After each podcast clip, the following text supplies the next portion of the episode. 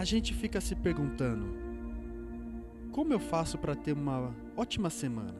Para começar bem a semana? A gente até vê algumas pessoas dizendo por aí: ah, comece acordando cedo, levante cedo, tome um bom café, faça uma caminhada, um exercício. E realmente tudo isso é muito bom. Mas eu acredito muito que se criou uma expectativa dizendo que a segunda-feira é ruim, ah, começando uma semana, ah, segunda-feira é braba, como diz. Mas deixa eu te dar uma dica para você começar a melhor da melhor maneira a sua semana.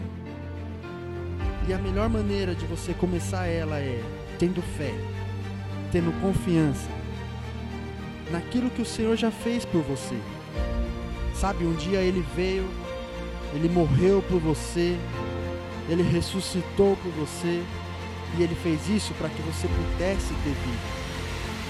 Então pare de olhar os problemas, as dificuldades e comece a viver a sua vida da melhor maneira.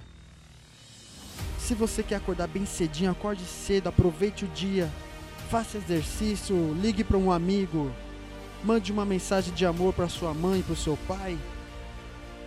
Sabe, não foque naquele, naquilo que vai te afastar de Deus, nos problemas cotidianos. Ah, hoje eu tenho uma reunião que vai ser difícil. Não, não, não. Siga em frente, sabe? Eu tenho uma reunião, eu não sei se ela vai ser boa ou difícil, mas eu acredito que no fim vai dar tudo certo. A última palavra ela sempre vai ser do Senhor. Então não viva a sua vida movido pelos momentos, pelas circunstâncias. Viva a sua vida movido pelas promessas do Senhor.